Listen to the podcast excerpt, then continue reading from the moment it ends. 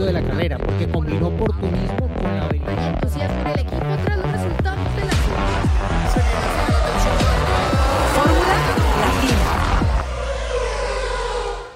Formuleros, bienvenidos nuevamente. Un bonus track muy rapidito, pero con mucha información porque nos llegan tantas preguntas que a veces no nos da tiempo de responder, pero no queramos dejarlas. Así que estos bonus tracks son para ustedes para responder todas sus dudas. Así que, sin más preámbulo, ya los conocen. Cris, Diego, aquí con nosotros. Juan, como saben, está viajando, entonces se complica un poco que se conecte, pero vamos a responder sus preguntas. Así que vamos a escuchar la primera. Hola formuleros, ¿cómo están? Eh, mi nombre es Edgar Ballesteros, les envío el video desde San Gil Santander. Un saludo a la mesa de trabajo, especialmente a Giselle en su embarazo. Y mi pregunta tiene que ver con el equipo Haas. Eh, recordemos que Ferrari eh, cedió una parte de sus trabajadores, especialmente a Simone Resta. El año pasado eh, no desarrollaron el auto y se dedicaron completamente al año 2022 y aparentemente tienen un gran potencial. ¿Qué opinan al respecto? Hola a todos, hola Edgar, gracias por tu pregunta. Interesante el tema este de, de Haas, ¿no? Vamos a ver si, si este es el nivel que van a mostrar toda la temporada, pero hay algo que decís en tu pregunta que es, eh, creo yo, una de las claves, ¿no? Ellos, recordemos, un año atrás habían hecho declaraciones y habían hecho pública la idea de no desarrollar el auto del año pasado, encarar la temporada con el mismo auto que en 2020, con lo cual ya sabíamos que en 2020 no había funcionado y bueno, no íbamos a esperar otra cosa para la temporada que pasó. Y que iban a dedicar ese tiempo, como bien aclarás, para eh, encarar este cambio reglamentario. Evidentemente, bueno, han eh, trabajado bien, han logrado alguna mejora en el auto y además se han visto beneficiados por eh, un motor eh, Ferrari, como hemos dicho en el episodio de esta semana, que, ha, la verdad que funcionado muy bien para todos los equipos que tienen este impulsor, estas unidades de potencia. Creo que es un conjunto que le ha caído bien a Haas y que les está permitiendo mostrarse como, como no se han mostrado en otros tiempos. Tal vez la primera temporada, cuando se sumaron a la categoría, que en alguna carrera se pudo meter, ¿se acuerdan? Grosjean, allí adelante, eh, eh, y, tener algunos resultados esporádicos que asomaban con determinadas situaciones que pasaban en carrera y le permitían llevarse puntos. Pero eh, la verdad que es alentador el inicio de este año y bueno, veremos hasta dónde pueden llegar, ¿no? Sí, yo creo que un poco el reto para Haas va a ser mantener el nivel de lo que ha conseguido en esta primera carrera, ¿no? Que no se nos puede olvidar que ellos ganaron dos posiciones producto del doble retiro de Red Bull, que igual un séptimo lugar había sido fantástico, sensacional claro. y en especial para un Kevin Magnussen que pues estaba lejos de cualquier posibilidad de haber conseguido primero eh, mantenerse o regresar a la Fórmula 1 y segundo conseguir este nivel de resultado hace cuestión de un mes básicamente, ¿no? Entonces, eh, el desarrollo va a ser brutal durante este año. La guerra de desarrollo que se va a vivir en las, en las bases de los equipos va a ser a un nivel por encima de lo que hemos visto en años anteriores, simplemente por el hecho de que estos coches son todavía muy nuevos. Los equipos apenas los están entendiendo, descubriendo para saber cómo orientar cada uno sus programas de desarrollo. Estamos en una temporada en la que hay un tope presupuestario, luego en teoría está más limitado lo que se puede desarrollar por parte de cada equipo a lo largo del año con esas mejoras que van a ir introduciendo, pero como ocurre siempre, hay equipos que lograrán introducir más mejoras o más efectivas que otros y eso pues va a ser el principal reto que va a enfrentar el equipo Haas para poder mantener el nivel competitivo que ha tenido en el inicio de la temporada. Es usual ver que Haas caiga un poco, ¿no? Pero tiene este año la ayuda justamente de ese tope presupuestario que a priori no debería eh, permitir que otros equipos pudieran tener un ritmo de desarrollo mucho más avanzado. Así que veremos.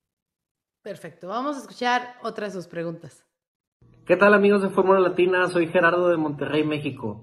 Después de ver el duelo entre Max y Charles, ¿creen que sea cierto esto que nos venían comentando que para esta temporada los nuevos diseños iban a favorecer a los duelos en pista? ¿Creen que este año Ferrari en verdad está para pelear el campeonato? Saludos.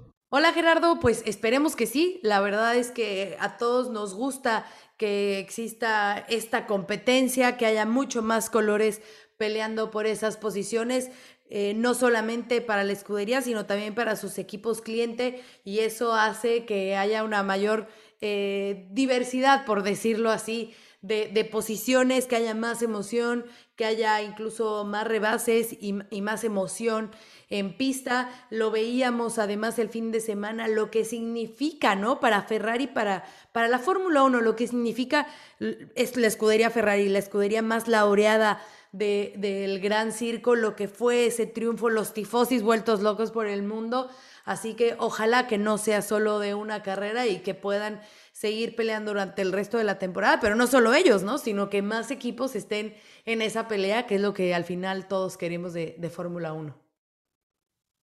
Sí, yo creo que Ojalá que Ferrari pues logre mantener un poco lo que ya mostró al final de la temporada anterior, ¿no? Que recuerdo en un episodio de Fórmula Latina a mediados de la temporada anterior, eh, Chris nos dijo, yo, yo le apuesto a que Ferrari va a ganar el tercer lugar en el Mundial y yo le dije, bueno, pero es que la historia dice que eso, eso nunca pasa así, Ferrari siempre se desvanece en la segunda parte del año y mira, pasó exactamente lo contrario a lo que yo pensaba y a lo que ocurría normalmente y Chris tenía razón. Así que ojalá que ese sea eh, un ejemplo de lo que puede hacer esta nueva escudería Ferrari bajo la dirección de Matías Binotto, ¿no? Creo que cuando él llegó a su cargo, eh, de repente como que se vio muy bien porque en ese 2019 eh, Ferrari realmente tiene un, especial una unidad de potencia bastante potente y eso les permitió ganar algunas carreras, no realmente pelear por el título, pero sí que en algunas carreras estaban al nivel o por encima del nivel de Mercedes. Luego llegó ese famoso acuerdo eh, con la FIA, eh, eh, o todo pues por una aclaración que solicitó el equipo Red Bull y eso pues los condenó a vivir un 2020 en el que prácticamente pagaron penitencia, ¿no? Y empezaron ya desde ahí a trabajar en mejorar su unidad de potencia para volver. durante el episodio, Chris mencionó algunas de las cosas, pero ya desde el año pasado, desde finales de la temporada anterior, alrededor del Gran Premio de Rusia más o menos, Ferrari introdujo una gran mejora en la unidad de potencia en la parte híbrida específicamente. Y esto ya se vio instantáneamente reflejado en el rendimiento en pista. Fue como el inicio del comeback de Ferrari, diría yo. Y eso lo han complementado pues con un trabajo que viene ya de meses atrás en prepararse para el gran cambio reglamentario, que desde el punto de vista de chasis ha quedado bastante claro que lo han acertado, al menos para el arranque de la temporada. No, yo para sumar a la pregunta de Gerardo, que le gusta la, batalla y lo que se ha visto en pista eh, en estos días, también en la pretemporada, eh, me parece que, bueno, vamos a ver esto más seguido y es de esperar un avance de Mercedes porque tiene que estar más adelante y seguramente lo va a hacer. Eh, y esto va a hacer que se mezcle nuevamente con, Red Bull y con, y con Ferrari y hay que ver qué otro equipo puede de repente en algún otro fin de semana mostrarse un poco más competitivo. Así que estas luchas y estas batallas en pista las vamos a tener y los autos de este año, de este reglamento 2022, lo permiten de otra manera, ¿no? Así que bueno, ojalá que sea todo el año así, ¿no? Que lo vivamos intensamente y lo podamos seguir disfrutando. Ok, tenemos una pregunta más. Hola amigos formuleros. Acabo de ver que hoy la FIA actualizó el reglamento deportivo y entre otros cambios enmendó el antiguo artículo 48.12, ahora 55.13, respecto al uso del safety car. ¿Qué opinión les merece teniendo en cuenta lo que ocurrió en Abu Dhabi? Saludos. Hola amigo formulero, saludo. Bueno, muy bien lo mencionas, el artículo, el artículo 55.13 del reglamento deportivo de la Fórmula 1 ahora habla en torno a ese procedimiento que fue tan polémico y que fue tal vez la aplicación, dada la interpretación que le dio en su momento Michael Massey a la palabra any en inglés, que ahora ha sido reemplazada por all, es decir, cualquiera por todos. Se ha reemplazado en el reglamento, lo que implica que todos los coches que estén una vuelta atrás o más de los líderes tendrán que adelantar al grupo, adelantar al safety car y colocarse en el fondo del orden para poder luego, en la vuelta siguiente, reiniciar la carrera, que fue lo que no ocurrió justamente en Abu Dhabi el año anterior. Me parece que está bien, lo que todavía está, pienso yo, por eh, realmente eh, optimizarse, pienso, es cómo hacer ese procedimiento más rápido, ¿no? Porque ahí pierdes efectivamente una vuelta de carrera, ¿no? Y es justamente lo que no quería Michael Massey el año pasado, que se le fuera una vuelta más y no tuviera esa vuelta extra para definir el campeonato con bandera verde y no que se acabara con el safety car. Entonces, eh, ese procedimiento creo que todavía podría llegar a cambiar, ¿no? Se estudia la posibilidad de cómo simplemente, pues, estos eh, eh, coches se coloquen atrás de todos y no pierdan una vuelta más en el cronometraje oficial, sino que solo se posicionen allí, pero se haga el ajuste. Eso tiene obviamente implicaciones, porque claro, se ahorran una vuelta de combustible, se ahorran una vuelta de neumáticos, porque cuando van a recuperar la vuelta van empujando y algo más de neumáticos van a gastar y de combustible. Entonces, eso eh, se convertiría de pronto en una ventaja, pero justamente la FIA está estudiando los mecanismos a través de los cuales pueden compensar eso para que no se genere una situación, mm, digámoslo, desfavorable para quienes están por delante de ellos luego en el reinicio, ¿no? Así que ojalá que se puedan realizar esos cambios. Creo que uno que ha hablado mucho del tema ha sido Sebastián Vettel hace tiempo que dice, yo no puedo creer que en la Fórmula 1 con tanta tecnología tengamos todavía que manualmente eh, recuperar esa vuelta, ¿no? Debería haber un mecanismo más fácil para hacerlo y es justamente lo que estudia la FIA para el futuro. Sí, que como lo vimos este fin de semana, rapidísimo, Cris, este fin de semana en Bahrein, bueno, se pudo recuperar esa vuelta, pero había vueltas todavía que restaban en, del Gran Premio, ¿no? Entonces fue mucho más sencillo, que por cierto se tardaron bastante en sacar el auto de Pierre Gasly, pero bueno, ese es otro tema. Em, pero claro, bajo esa condición de, Michael Massey, bueno, pues ya lo decía Diego, hay que esperar a ver si encuentran una mejor solución para que, para que no se ocurra un caso parecido o que se tenga que, terminar la carrera en, en, bandera amarilla, que es el acuerdo, que se acabe en bandera verde. Sí, lo único que pueden hacer es acelerar el trabajo en la pista para dejarla en condiciones, ¿no? Porque hasta que la pista no esté en perfectas condiciones no pueden hacer ese procedimiento de dejar pasar a los autos para recuperar la vuelta, así que tendrán que acelerar todos los tiempos desde ese punto de vista. Y después hay un tema que se utiliza también en otros reglamentos de automovilismo, pero la Fórmula 1 como juega tan al límite con el consumo de combustible, no lo va a poder aplicar, porque hay algunas categorías que eh, tienen en su reglamento que en el caso de que se ingrese en la última vuelta detrás del safety car, se agregan más vueltas, ¿no? Se agregan dos o tres vueltas más. Eh, y, bueno, ese sería un elemento que podría llegar a solucionar una situación de estas, como la que se dio el año pasado.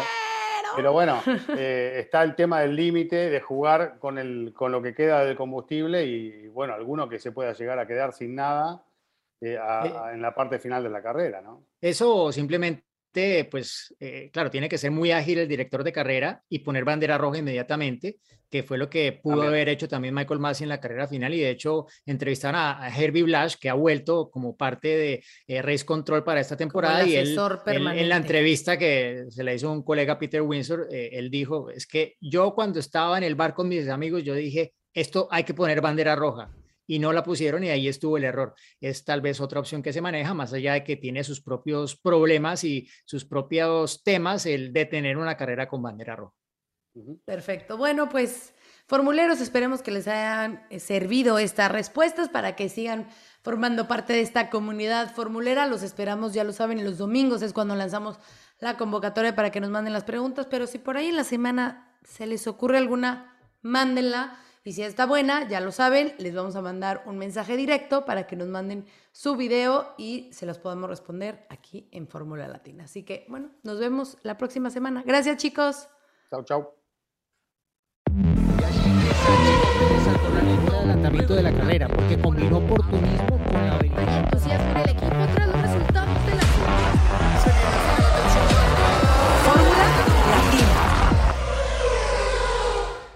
Hey guys, it is Ryan. I'm not sure if you know this about me, but I'm a bit of a fun fanatic when I can. I like to work, but I like fun too. It's a thing. And now the truth is out there. I can tell you about my favorite place to have fun Chumba Casino. They have hundreds of social casino style games to choose from, with new games released each week. You can play for free anytime, anywhere and each day brings a new chance to collect daily bonuses. So join me in the fun. Sign up now at ChumbaCasino.com. No purchase necessary. BGW. Void were prohibited by law. See terms and conditions. 18 plus.